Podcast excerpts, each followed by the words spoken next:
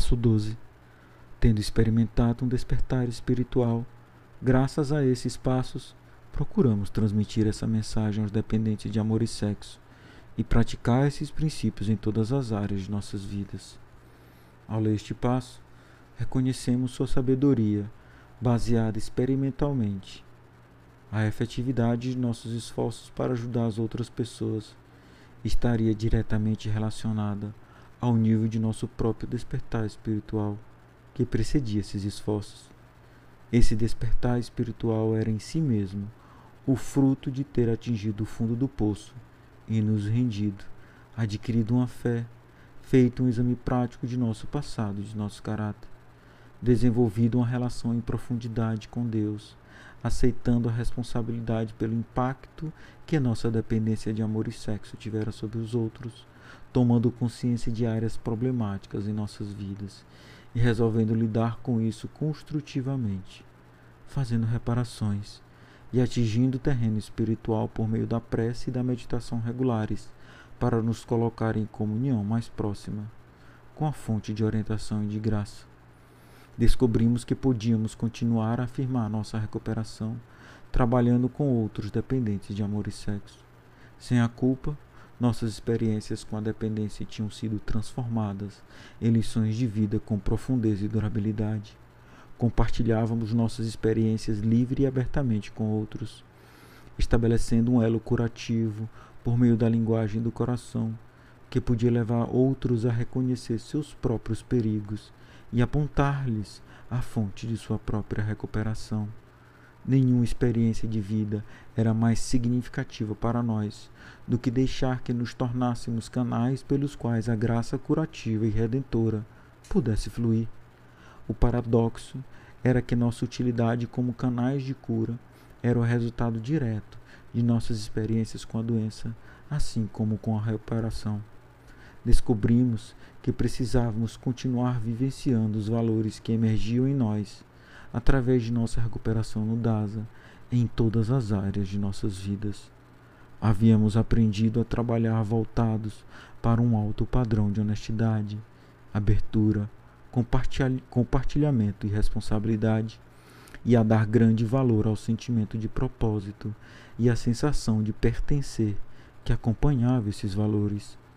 Descobrimos que situações pessoais ou profissionais em que não podíamos afirmar esses valores espirituais eram descartáveis. Esses não eram apenas valores de vitrine.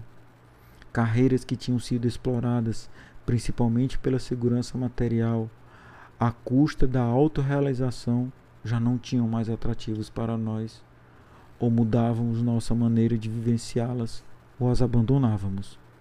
Em relacionamentos com outras pessoas, abandonamos o poder da autossatisfação e o prestígio como a motivação básica.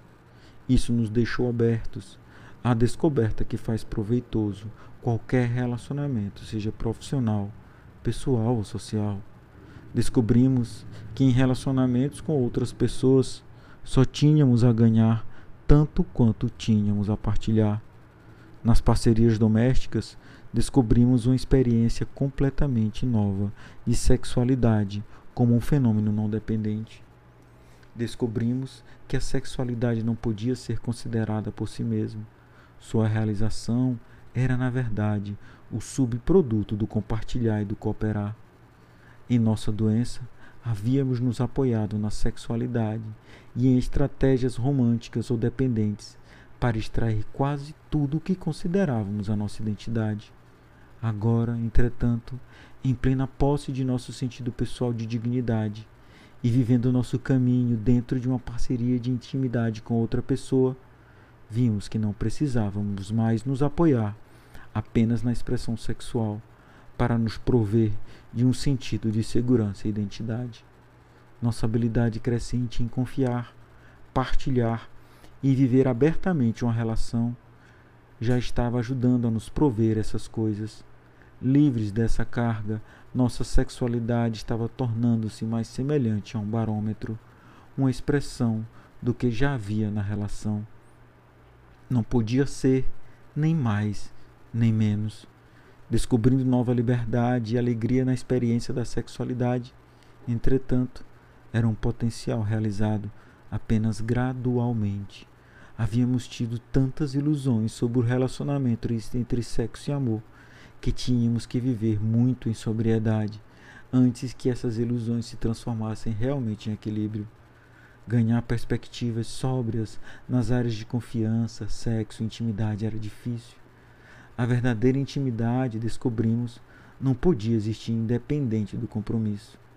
Sabemos, na medida em que continuamos a viver nossas recuperações no DASA, que estamos sem dúvida engajados na grande aventura de descobrir a verdadeira liberdade do espírito humano.